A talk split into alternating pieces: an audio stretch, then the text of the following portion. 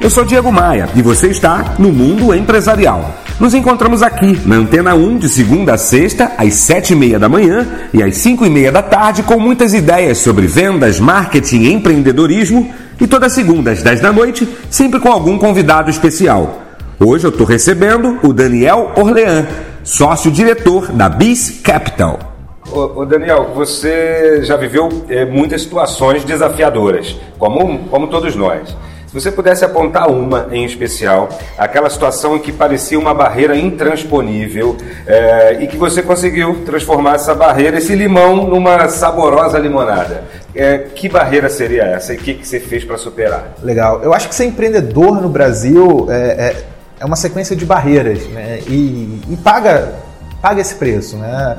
O, a satisfação que você tem quando você consegue fechar um grande contrato, fechar um grande negócio é, paga todos aqueles desafios que o empreendedor, pelo seu perfil, gosta de viver. É claro que ninguém gosta de sofrer, ninguém gosta de não ver a coisa acontecendo.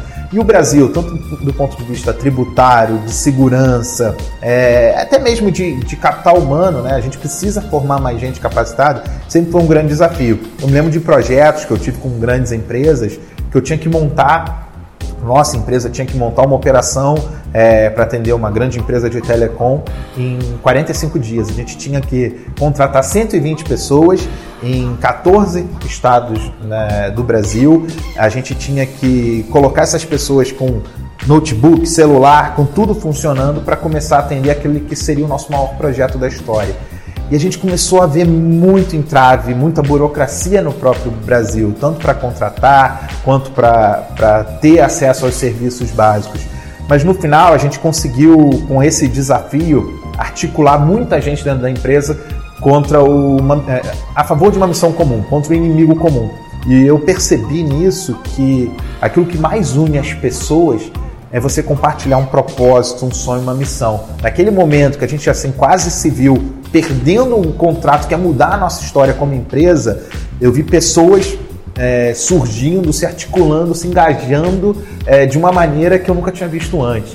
Então foi uma situação que, que foi um desafio muito grande, mas que ao mesmo tempo é, deu uma satisfação de ver que quando as pessoas estão alinhadas, elas se engajam, elas tiram energia de onde você nem sabe, é, que você nem sabe de onde essa energia veio. Então, essa foi uma situação corporativa que me estimulou bastante. Né? Compartilha com a gente um livro que pode ser inspirador para os empreendedores, para os gestores, para todo mundo que está escutando a gente agora, que está assistindo a gente agora. Vou quebrar o protocolo, vou indicar alguns. Ah, tá? Porque em várias fases da vida eu, eu, li alguns livros que me transformaram. Okay. Eu acho que um livro que eu li há alguns anos, mas que até hoje me marca muito, é um livro chamado Ideias que Colam que fala muito como, como você vender ideias, como você convencer as pessoas, muito baseado em empatia, muito baseado naquilo que aquela pessoa vive. Porque a gente muitas vezes tem é, a mania ou vício de tentar convencer as pessoas com os argumentos que funcionam para a gente e não com os argumentos que funcionam para elas. Então esse livro para mim foi extremamente importante. Dos mesmos autores, teve um outro livro chamado Shift, não sei o nome em português, mas acho que é a grande virada ou a hora da virada, é, que fala como que você implanta uma mudança dentro de uma empresa. E agora, recentemente, eu li Organizações Exponenciais, que eu acho que todo empreendedor tem que ler. Organizações Exponenciais é um livro obrigatório. Hoje é um livro obrigatório, principalmente para empreendedor nesse mundo digital, que está vivendo coisas que há 10 anos atrás eram impensáveis. Sei. Um líder que você admira e por quê? Olha, eu. As pessoas citam muito líderes clássicos, grandes empresários, Steve né? Jobs, é, Jesus Cristo, é, Mahatma Gandhi. Todos eles. É. Mas eu, eu queria falar um pouco, de uma maneira um pouco mais pessoal, né? Porque eu decidi ser empreendedor por conta da minha família, né? Meu pai e minha mãe. Vai ser, vai ser, vai ser complicado manter a, a compostura.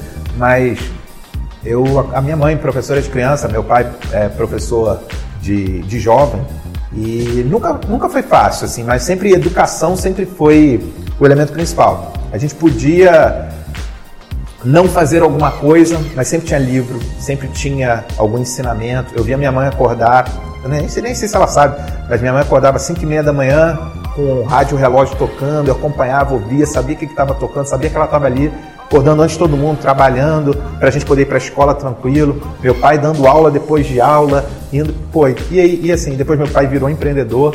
Então, o que eu aprendi com eles é que, cara, a gente tem que partir para a luta. A gente tem, e o conhecimento é a coisa mais importante. É, meus, meus pais escolheram ser professores, meus pais escolheram dedicar a vida para ensinar os outros. E eu falei uma vez para eles que eu queria ser professor, né? E isso foi assim um misto de orgulho e desespero, porque professor ganha muito mal, é muito mal valorizado.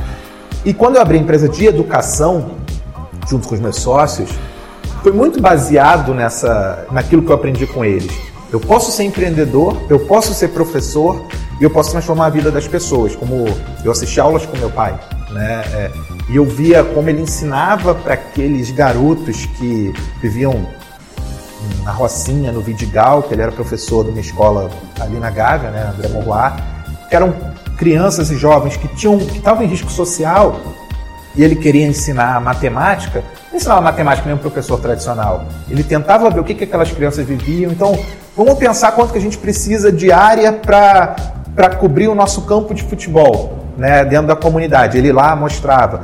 Quanto que tempo a gente gasta é, indo e voltando para a escola? Ele usava situações do Sim. dia a dia que fazia o olho das crianças brilharem, o olho daqueles jovens brilharem. E eles chamavam é, ele carinhosamente de animal. Né? Não era professor é. Henrique, era animal. Porque naquela época não tinha essa coisa de bullying, Sim. então meu pai sempre foi muito informal, muito próximo. E aí, alguns anos depois, eu estava num restaurante com meu pai, viu um cara, pô, olho cheio de lágrimas, era um metro do restaurante, falando, animal! Pô, abraçou meu pai, meu pai chamou, e aí, animal? Porque ele também chamava todo mundo, para não, não errar o nome de ninguém, né? Todo mundo animal. E aí, é, ele falou, pô, eu queria te agradecer porque por causa das tuas aulas de matemática, eu, eu era garçom, eu era o melhor garçom, porque eu sabia é, distribuir bem as coisas. Meu pai era professor de matemática e física, okay. né? Então eu sabia distribuir bem as coisas na bandeja, eu sabia organizar, sabia tudo, e eu virei netre.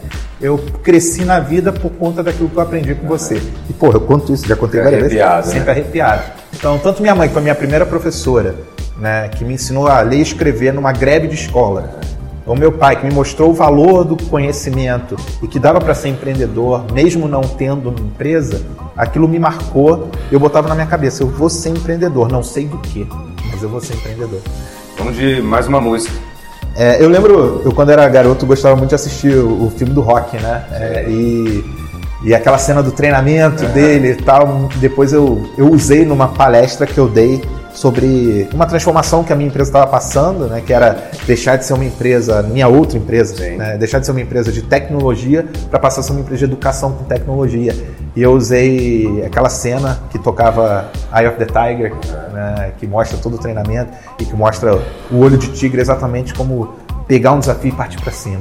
Vamos nessa.